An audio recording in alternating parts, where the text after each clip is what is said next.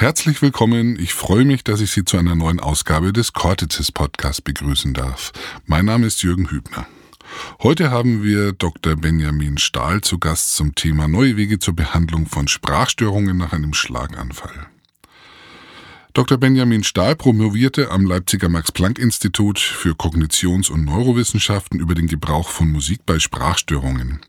An der Berliner Charité und der Universitätsmedizin Greifswald forscht er heute zu den neuronalen Grundlagen alltäglicher Verständigung in bildgebenden Untersuchungen und in der Sprachtherapie. Weitere Vorhaben widmen sich der Linderung depressiver Beschwerden bei Menschen mit Sprachstörungen. Erwächst die Bedeutung von Sprache aus ihrem Gebrauch als ein Werkzeug, um andere Menschen zu einer Handlung zu bewegen. Trifft diese Annahme aus Wittgensteins Werk zu, könnte die Überlegung auch beim Wiedererlangen des Sprachvermögens nach einem Schlaganfall eine Rolle spielen. So sollte sich die Behandlung chronischer Sprachstörungen als wirksamer erweisen, wenn Übungen weniger der Förderung der Artikulation dienen, sondern vielmehr der Einbettung von Sprache in soziale Interaktion. Genau darüber hat sich meine Kollegin mit Dr. Benjamin Stahl unterhalten. Ich wünsche Ihnen wie immer viel Spaß und viel Freude beim Erkenntnisgewinn und würde mich über Kritik und Anregungen bei iTunes und eine Bewertung sehr freuen. Ich habe ähm, die Freude, hier mit Dr. Benjamin Stahl sitzen zu dürfen, Psychologe und Neurowissenschaftler, der äh, sich beschäftigt und forscht an Musiktherapie zum Beispiel zur Behandlung von ähm, Sprachstörungen nach Schlaganfällen. Herzlich willkommen. Hallo. Ich denke ja bei Schlaganfall ähm, zuerst an so Sachen wie halbseitige Lähmung oder so. Und da kann natürlich auch die Sprache irgendwie verwaschen sein, wenn man jetzt irgendwie, wenn das Gesicht halb gelähmt ist. Aber ich denke, bei Ihnen in der Forschung geht es eher um, wenn das Sprachzentrum selbst betroffen ist, ne? Ja, also was Sie sagen, könnte dann zusammenhängen mehr mit Sprechapraxien, Dysarthrien. Das würde man unter Sprechstörungen fassen. Aha, okay. Also da geht es um die Ausführung, um die sprechmotorische Planung, um die Artikulation mhm. von Sprache. Und die meisten Menschen, die äh, eine sogenannte Aphasie haben, also zum Beispiel Wortfindungsstörungen, haben zusätzlich auch sprechmotorische Planungsstörungen, sogenannte Sprechapraxien oder auch Artikulationsstörungen, Dysarthrien. Die Dinge hängen meistens zusammen. Man weiß dann als Forscher oft gar nicht, was von was kommt. Man braucht sehr viel Zeit, um dann die Störungsquelle äh, zu erkennen. Ist es wichtig, muss man wissen, welche Teile betroffen sind, für, um, um zu entscheiden, jetzt welche Therapie man nimmt? Mm, das ist eher eine theoretisch interessante Frage, weil die Probleme meistens zusammen vorliegen. Die Patienten haben einfach gesagt, sowohl äh, äh Läuse als auch Flöhe. Und äh, es gibt zum Beispiel sehr wenig isolierte Sprecherpraxien, also Patienten, die ausschließlich sprechmotorische Planungsstörungen haben und keine Aphasien oder keine mhm. Dysarthrien. Mhm. Insofern äh, ist es schwierig, Studien zu entwickeln, nur für diese eine Patientengruppe, weil es die in der Praxis ganz selten gibt. Okay. Aber es gibt tatsächlich passgenaue Therapien für unter anderem Sprecherpraxie, Aphasie. Ja. Äh, die Datenlage ist jeweils nur ja, manchmal durchwachsen, manchmal mhm. gut. Wie ist denn die, wie ist denn die herkömmliche Behandlung? Also was kriegt man heute, wenn, also wenn man einen Schlaganfall hier in Deutschland hat und was kriegt man da von der Krankenkasse, wenn man zum Beispiel Aphasie dann stehen ja. hat auf dem Zettel? Also vor allem erstmal zu wenig. Das ist das sehr Auffällige. Ja. Man bekommt, wenn man Glück hat, zwei bis drei ähm, Sprachtherapiestunden pro Woche und zwei bis drei Sprachtherapiestunden pro Woche heißt de facto äh, 45 Minuten an drei Tagen der Woche. Und von mhm. diesen 45 Minuten fallen 10 Minuten für Begrüßung und Termin ja. ausmachen weg. Das heißt, sie haben dann vielleicht 35 Minuten an drei Tagen der Woche. Und die Forschung sagt, dass hochintensive Therapie tatsächlich nur zu Verbesserungen führt. Das heißt, wir sind weit unter der Wirksamkeitsschwelle in, mhm. der, in der Sprachtherapie. Wenn man ja. in Deutschland äh, einen Schlaganfall erleidet und zum Beispiel aphasisch ist, dann muss man erstmal kämpfen dafür, dass man überhaupt ein Mindestmaß an Sprachtherapie bekommt. Mhm. Und vor allem in der chronischen Phase, wenn die Symptomatik mehr als ein Jahr zurückliegt und die Verbesserungen sehr viel härter erkämpft werden müssen, ist es mhm. wichtig, dass die Therapie intensiv ist. Das ist das Erste. Und dann ist die Frage, wie die Therapie als solche angelegt ist, ob sie eher äußerungszentriert ist, wie ich sagen würde. Das bedeutet, ob sie eher sprachsystematisch anknüpft an der Art und Weise, wie wir sprechen, mhm. oder ob sie eher kommunikativ pragmatisch ist. Damit meine ich, ob wir im Wittgensteinischen Sinn Sprache als Werkzeug verwenden, um was in der Welt zu erreichen. Wenn Sie an Kinder denken, die Sprache lernen, ja. dann interagieren die ja. Die bilden Laute mhm. und wissen, wenn sie diesen Laut äußern, dann bekommen sie was. Die sagen den Laut nicht, weil sie ihn linguistisch interessant finden, mhm. sondern weil sie, weil sie was erreichen wollen in der Welt. Und in der Sprachtherapie, wie sie häufig praktiziert wird, ist diese Maxime oft nicht, nicht wirklich berücksichtigt. Das heißt, sie haben da eher sprachsystematische Übungen und nicht sehr angewandte Übungen im Alltag. Und was wäre da ein Beispiel? Also geht man, also vielleicht zuerst irgendwie geht man da zur Logopädie oder wohin geht man da mhm. irgendwie zum Genau, also ja. es gibt zwei Möglichkeiten. Entweder Sie gehen zum Logopäden oder in mhm. Deutschland gibt es auch die sogenannte Patholinguistik oder klinische Linguistik. Logopädie gibt es auch als Studienberuf in Deutschland. Mhm. Man kann Logopädie also auch studieren. Und sie suchen sich dann einen Therapeuten, eine Therapeutin ihres Vertrauens und äh, versuchen mit der Person so zu arbeiten, wie es am besten zu ihnen passt. In der Regel ist es eine Mischung aus sprachsystematischen Übungen und kommunikativ-pragmatischen Übungen. Sie wollen ja sich im Alltag auch verbessern und wenn Sie einen richtig guten Sprachtherapeuten, eine richtig gute Sprachtherapeutin finden, dann äh, können die beides. Und aus Ihrer Forschung würden Sie jetzt sagen, aber der, der kommunikative Anteil sollte erhöht werden? Also aus meiner Sicht ist er in mehrerlei Hinsicht wichtig.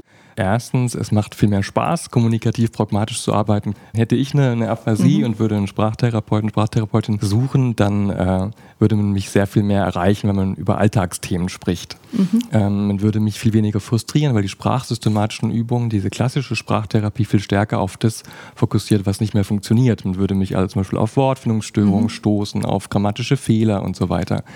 Und äh, das fände ich, wenn es hochintensiv wäre, also fünf, sechs Stunden die Woche, ziemlich frustrierend. In ja. der kommunikativen Pragmatik würde man Fehler sehr großzügig durchgehen lassen, solange das Kommunikationsziel erreicht ist. Mhm. Wenn ich Sie zum Beispiel bitte, mir einen Kugelschreiber zu geben und äh, Sie würden mir den reichen, dann hätte ich mein Ziel erreicht, auch wenn der Satz völlig falsch wäre, grammatisch, auch mhm. wenn ich vielleicht phonetische Entstellungen machen würde.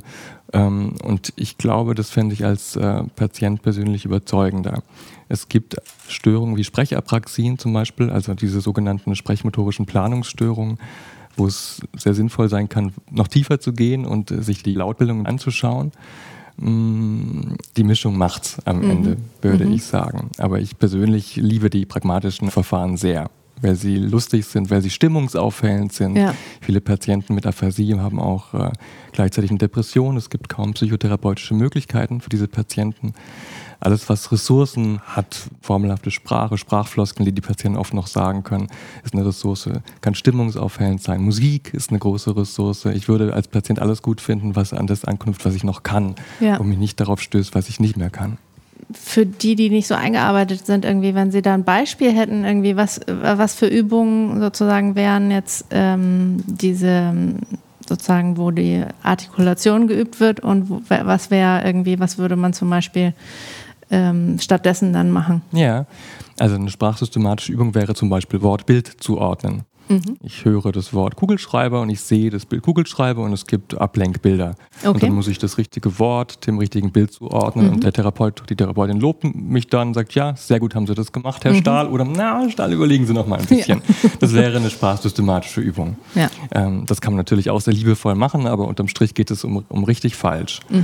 Und in der kommunikativ-pragmatischen Übung, da würden Sie dann zu mir sagen, ach, Herr Stahl, geben Sie mir doch mal den Kugelschreiber. Mhm. Und dann würde ich überlegen, meint Sie jetzt den Kugelschreiber oder die Flasche? Dann würde ich vielleicht die Flasche fälschlicherweise geben, mhm. weil ich eine Aphasie habe und auch manchmal die, das Sprachverständnis gestört ist, würde Ihnen die Flasche reichen und sagen, oh, ich dachte jetzt an was anderes. Dann würde ich merken, dass ich einen mhm. kommunikativen Unfall gebaut habe und würde mhm. dann meine Sprachhandlungen, wie die kommunikativen Pragmatiker sagen, korrigieren, so eine, mhm. eine sogenannte Reparatursequenz einbauen, nochmal in mich gehen und ihnen dann am Ende den Kugelschreiber reichen. Mhm. Das heißt, bei mir würde am Ende bleiben, ach, ich habe es irgendwie geschafft. Ja. Und äh, das ist der praktische Unterschied.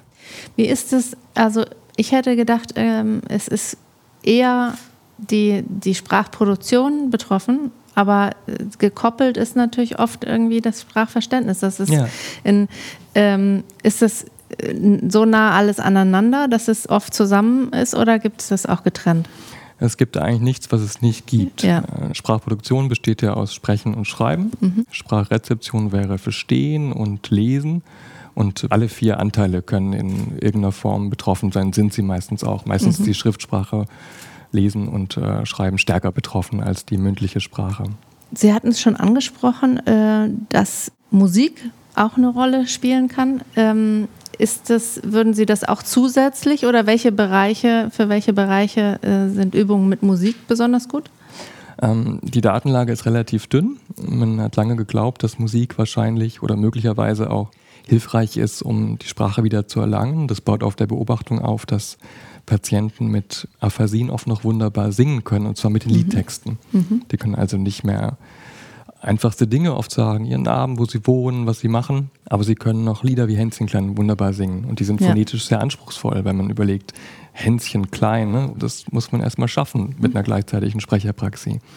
Ähm, lange wurde geglaubt, dass man durch den Gesang den Patienten wieder zur Sprache verhelfen kann. Mhm. Da ist die Datenlage sehr durchwachsen. Wahrscheinlich ist das so einfach nicht. Allerdings ist die mhm. Datenlage sehr, sehr gut, was die ähm, stimmungsaufhellende Wirkung von Musik betrifft. Ja. Und äh, das wiederum kann natürlich auch indirekt auf die Sprachtherapie zurückwirken, wenn Sie sich vorstellen, dass Sie vielleicht sehr frustriert sind und mhm. merken, dass Sie gar nichts mehr können, dass, äh, dass Sie ständig im Alltag scheitern an einfachsten Dingen. Mhm. Und äh, dann äh, erleben sie sich als kompetent, indem sie richtig Melodien singen können, dass sie Liedtexte noch richtig singen und sprechen können, was sie früher konnten. Ja. Und nehmen diesen Mut mit, um mit neuer Werf in die Sprachtherapie zu gehen. Dann kann ich mir vorstellen, dass indirekt die Sprachtherapie dadurch auch erfolgreicher wird, weil die, die Betroffenen motivierter sind. Aber Sie würden jetzt jemanden, der seine ganze Hoffnung in Musiktherapie setzen will, sagen, nee, machen Sie mal lieber noch zusätzlich ja. was anderes. Ja. Die Frage ist immer die der Generalisierung. Damit meine ich, verbessern sich die Betroffenen nur bei den Therapieinhalten, die geübt werden, oder verbessern sie sich darüber hinaus? Genau. Und wir alle, wenn wir einen Schlaganfall hätten, würden uns ja nicht nur in dem verbessern wollen, was Teil der Therapie ist, sondern darüber hinaus. Wir wollten mhm. wieder sprechen lernen. Und äh, genau da sind die musikgestützten Aphasie-Therapien nach allem, was man heute weiß, nicht so stark. Die klassische mhm. Sprachtherapie kann zu solcher Generalisierung führen. Das heißt, die Patienten verbessern sich auch bei äh, sprachlichen Inhalten, die nicht Teil der Therapie sind. Mhm. Und äh, insofern würde ich, wenn ich Patient wäre, auf keinen Fall auf die klassische Sprachtherapie verzichten. Aber Musik kann wunderbar ergänzen. Es gibt in Berlin zum Beispiel einen Aphasie-Chor. Da treffen sich alle zwei mhm. Wochen Patienten mit Aphasie und singen Lieder. Und das, ich war jetzt gerade letzte Woche nochmal da und es ist unglaublich schön zu sehen, wie die Stimmung sich verändert in dem mhm. Raum, wenn die anfangen zu singen. Ne, Lieder wie Die Gedanken sind frei, äh, mhm. was auch immer. Und das ist, ist so schön. Und ich würde persönlich auf Musik auch nicht verzichten in diesem Punkt. Ich glaube, es ist nur dann wichtig, den Patienten ehrlich zu sagen, was die Möglichkeiten und Grenzen von ja. musikgestützter Aphasietherapie sind. Die ersetzt die klassische Sprachtherapie nicht, aber sie kann stimmungsaufhellend sein. Kann man da zurückgreifen nur auf Sachen, die man vorher gelernt hat, bevor man den Schlaganfall hat? Oder kann man auch neue Lieder lernen, sozusagen mhm. dann mit äh, vielleicht anderen Teilen? Ähm, es deutet sich an, dass der Rhythmus sehr entscheidend ist. Mhm. Singen ist ja was Hochrhythmisches. Sie haben eine klare Gliederung der Phrasen, Wörter, Liedtexte in einzelne mhm. Silben, meistens auch zeitlich entschleunigt. Dadurch haben sie noch viel mehr Zeit zur Artikulation. Ja. Wir singen viel langsamer, als wir sprechen, frei sprechen. Äh, wenn wir Rhythmus gezielt nutzen, dann ist die Artikulation möglicherweise besser. Es mhm. ist aber noch nicht richtig klar und es ist auch noch nicht wirklich klar, inwiefern Sprachen, Sprachtypen sich da unterscheiden. Im Deutschen haben wir oder auch im Englischen haben wir eine sogenannte akzentuierende Sprache. Das heißt, wir haben ein klares Metrum und können nicht einfach das Metrum ändern. Oft ist dann die Bedeutung unkenntlich. Zum Beispiel die Blumentopferde ne, Blumentopferde. Ah ja, genau. Wenn sie, okay. diese, ja. wenn sie die Akzentuierung verändern, ja. versteht keiner mehr, was sie sagen. Mhm. Und äh, im Französischen zum Beispiel ist es ein bisschen anders. Da haben sie eine sogenannte Silbensprache. Da sind sie sehr viel freier, die äh, Akzente zu setzen. Die Franzosen mhm. neigen zwar zur Endbetonung. Das ist ja auch das Stereotyp, wenn wir den französischen Akzent nachmachen, dass ja. wir immer den Ende betonen und ne, immer mit der, mhm. die Betonung ans Satzende packen da kann es sein, dass der Gesang einen Mehrwert hat, weil Franzosen relativ wenig äh, Rhythmus im freien Sprechen haben. Insofern der, der Gesang äh, so eine Art Rhythmus in Verkleidung bietet. Mhm, mhm, Im Deutschen haben wir relativ wenig Mehrwert von Gesang gegenüber rhythmischem Sprechen, weil unsere Sprache schon so rhythmisch ist. Also da sitzt der Teufel im Detail. Ich habe gelesen, Sie machen da richtig äh, placebo-kontrollierte ähm, Studien und ähm, wie, wie macht man das überhaupt irgendwie bei, ähm, gibt es da irgendwie besondere Herausforderungen jetzt im Vergleich zu, was weiß ich, zum Beispiel Medikamentenstudien oder so? Mhm. Ja, sie zielen wahrscheinlich darauf ab, dass man in Pharmakotherapiestudien ein Placebo geben kann, also Traubenzucker in der Kontrollbedingung ja. und ein und aktiv wirkende Substanz in der Experimentalbedingung. Ja. Das ist bei der Sprachtherapie natürlich schwieriger. Mhm. Eigentlich gibt es zwei Möglichkeiten. Die erste ist, Gruppe A bekommt Therapie und die zweite Gruppe wartet auf die Therapie. Das wäre ja. die sogenannte Wartelistengruppe. Mhm. Es gibt eine sehr hoch veröffentlichte Studie in einer der höchsten Zeitschriften der Welt, im Lancet, gerade vor drei Jahren, 2017 erschienen. Mhm. Die zeigt, dass Sprachtherapie wirksam ist. Da wurde mhm. verglichen Warteliste gegenüber aktiver mhm. Sprachtherapie. Mhm. Mm, dann haben sie die Möglichkeiten, zwei verschiedene Sprachtherapieformen zu vergleichen. Das mhm. habe ich persönlich gemacht. Der Vorteil mhm. hier ist, dass man sehr schön herausarbeiten kann, was der kritische Baustein, der entscheidende Baustein der Sprachtherapie ist. Sie können ja. zum Beispiel in einer Sprachtherapie interagieren und in der anderen nicht. Mhm. Und ansonsten alles gleich halten. Mhm. Dann könnten Sie schön den Mehrwert von sozialer Interaktion als therapeutischem Wirkfaktor herausarbeiten. Das ist eine andere Möglichkeit. Aber so schön ja. wie in, der, in klassischen Pharmakotherapiestudien ist es in der Regel nicht, weil wir einfach keine Traubenzuckerchen vergeben können in der Kontrollbedingung. Gibt es ja viele Sachen, auch in der Chirurgie oder alles, wo das nicht so einfach ist. Ne? Ja. Ja. Auch in der Psychotherapieforschung. Da, das ist, glaube ich, eines der Hauptmissverständnisse. Ähm, Sie haben eine Gruppe, in der meinetwegen ähm, psychoanalytisch gearbeitet wird und mhm. eine andere Gruppe, in der verhaltenstherapeutisch gearbeitet wird und eine dritte Gruppe, in der die Patienten auf eine Therapie warten, also mhm. Wartelistengruppe. Mhm. Dann vergleichen sie ja am Ende zwei Therapien, die in irgendeiner Form therapeutische Beziehung haben, mit mhm. einer Gruppe, in der therapeutische Beziehung keine Rolle spielt. Ja. Das heißt, ähm, sollte Verhaltenstherapie und Psychoanalyse sich als ähnlich wirksam erweisen und die andere Gruppe nicht, können Sie immer noch nicht mit Sicherheit sagen, woran es genau liegt. Es kann ja. sein, dass die alleinige therapeutische Beziehung der entscheidende Wirkfaktor ist und nicht darüber hinaus irgendwelche theoretischen Annahmen. Was man rausfindet, schlägt sich das ähm, direkt in der Praxis nieder oder äh, würden Sie sich das mehr wünschen, dass es schon äh, mehr äh, umgesetzt wird, was Sie herausfinden? Ja. Ähm, also ich empfinde die Niederung des klinischen Alltags da schon als sehr langsam. Ich habe das Gefühl, dass das sehr lange dauert, bis die Erkenntnisse wirklich in die Versorgung sickern. Das ist aber in anderen Bereichen auch nicht anders. Mhm. Also wäre ich Patient und würde zum Beispiel hören, dass ich eine chronische Aphasie habe und deswegen Sprachtherapie sich nicht lohne, was mhm. man oft hört. Ja ähm, würde ich mich un, unsäglich ärgern, weil das aus Forschungssicht falsch ist. Auch bei mhm. chronischen Aphasien lohnt sich Sprachtherapie, wenn sie hochintensiv ist. Solche Dinge sind natürlich sehr langsam und wenn die Patienten nicht aufgeklärt sind, dann ähm, werden sie bestimmte Verfahren nicht erhalten, obwohl sie sie eigentlich erhalten sollten. Mhm. Und das ist natürlich äh, manchmal frustrierend als klinischer Forscher. Aber das ist Teil des Spiels. Und solche Vorträge wie hier oder auch dieser ja. Podcast hier tragen ja dazu bei, ähm, mit aufzuklären. Ähm, wie, viel, wie, wie groß ist die Forschungsrichtung irgendwie? Wie viele äh, Leute forschen an Ihrem Gebiet, würden Sie sagen, so weltweit? Sie meinen Aphasie? Mhm. Ja, das ist eine gute Frage. Ja. Also kommen bei internationalen ja. Tagungen schon einige hundert Leute zusammen. Ja. Aber der Globus ist groß. Insofern, wenn Sie ja. das runterbrechen auf die einzelnen Länder und auch mit berücksichtigen, dass Menschen mit Aphasie oft keine klassische Lobby haben oder vielleicht eine weniger ausgeprägte, mhm. weil sie sich ja nicht äußern können, ist zumindest die, die Aufmerksamkeit öffentlich, würde ich jetzt behaupten, das ist aber eine These, ja. das kann ich nicht belegen, ja. geringer, was die Aphasie betrifft, verglichen mit anderen Störungen, wie zum Beispiel äh, Gehbehinderung. Ja. Ist denn, was man ähm, akut direkt nach dem Schlaganfall machen kann, ähm, kann man da anfängliche Störungen ganz wieder mit beseitigen zum Teil? Ja, die Schwierigkeit hier ist, aus Forschersicht nicht unterscheiden zu können, welche Verbesserungen auf die sogenannte Spontanremission zurückgehen, mhm. welche auf die Therapie. Spontanremission ja. bedeutet, wenn wir einen Schlaganfall erleiden, dann ist das Gehirn in der Regel in den ersten sechs Monaten, manche sagen in den ersten zwölf Monaten besonders plastisch, besonders mhm. anpassungsfähig. Das heißt, viele Verbesserungen stellen sich ein, einfach weil der Schlaganfall noch sehr frisch ist und nicht wegen der Therapie. Sollten Sie also hochintensive Therapie in den ersten mhm. Monaten nach dem mhm. Schlaganfall bekommen, ist es sehr, sehr schwer zu sagen, inwiefern bei einer Person ja. die Spontanremission oder die Therapie selbst zum Erfolg beigetragen hat. So müssten Sie zwei ja. sehr, sehr große Gruppen haben. Die eine bekommt Therapie A, die andere bekommt keine Therapie und dann könnten Sie die Spontanremission vergleichen mit dem Therapieerfolg. Das ist aber nicht ganz leicht. Und deswegen untersuchen Sie das an chronischen, also nach einem Jahr, wenn das abgeschlossen ist, diese Phase. Genau, ja. ja. Also es kann sein, ja. dass es synergistische Effekte gibt, wenn man sehr früh hochintensiv mit Therapie einsteigt, dass diese hohe Anpassungsfähigkeit des Gehirns dann vielleicht besonders gut mhm. auf Therapie anspringt. Mhm. Also man kann das untersuchen und, und, es gibt auch einige gute Indizien dafür, möglichst früh anzufangen. Ja. Die Datenlage dazu ist eher durchwachsen. Ich persönlich würde als Patient sehr früh intensiv einsteigen mit Sprachtherapie. Aber erst in der chronischen Phase können Sie ja. dann mit äh, zwanghafter wissenschaftlicher Akkuratesse ja. zeigen, dass wirklich die Therapie und nicht die Spontanheilung zum Therapieerfolg beiträgt. Deswegen sind okay. in Therapiestudien vorzugsweise chronische Patienten ja.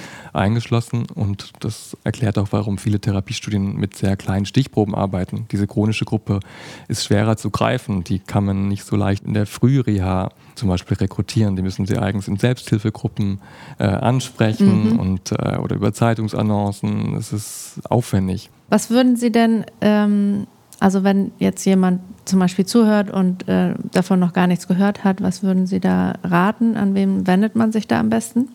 Ich würde mir möglichst viel Information beschaffen in der ja. Anfangszeit ja. und mir gute Sprachtherapie suchen. Äh, ich würde versuchen, mir auch sonst Hilfe zu suchen, also wenn ich zum Beispiel eine Depression erleiden würde, würde ich versuchen, alles, was, was irgendwie geht, zu tun, um die Stimmung zu verbessern. Das kann zum Beispiel Musik sein. Mhm. Und auch die Angehörigen zu entlasten, finde ich sehr wichtig. Die Angehörigen zu informieren, das ist ja auch eine erhebliche Belastung. Stellen Sie sich vor, Sie sind in einer Beziehung ja. und die Kommunikation fällt aus, weil Ihr, Ihr Partner, Ihre Partnerin sich nicht mehr verständigen kann, nicht mehr sprechen Albtraum, kann, ja. nicht mehr ja. richtig verstehen kann. Das ist vor allem in der Anfangsphase oft sehr schlimm. Ja das müssen sie auch erstmal aushalten. Und gleichzeitig bricht ja auch für sie logistisch eine Welt zusammen. Sie müssen unterstützen, sie müssen viele Fragen plötzlich klären. Vielleicht gibt es zusätzlich zwar für sie eine Gehbehinderung, dann haben sie ja. Fragen wie, wie kriege ich einen, einen Treppenlift äh, günstig her? Es ist, es ist, wirklich nicht einfach ja. auf vielen Ebenen und da würde ich mir früh Unterstützung suchen. Mhm. Ja, vielen Dank für, den, für diese kurze Zusammenfassung der ähm, Forschungsergebnisse und therapeutischen Möglichkeiten. Vielen Dank, dass Sie da waren. Hm, sehr gerne.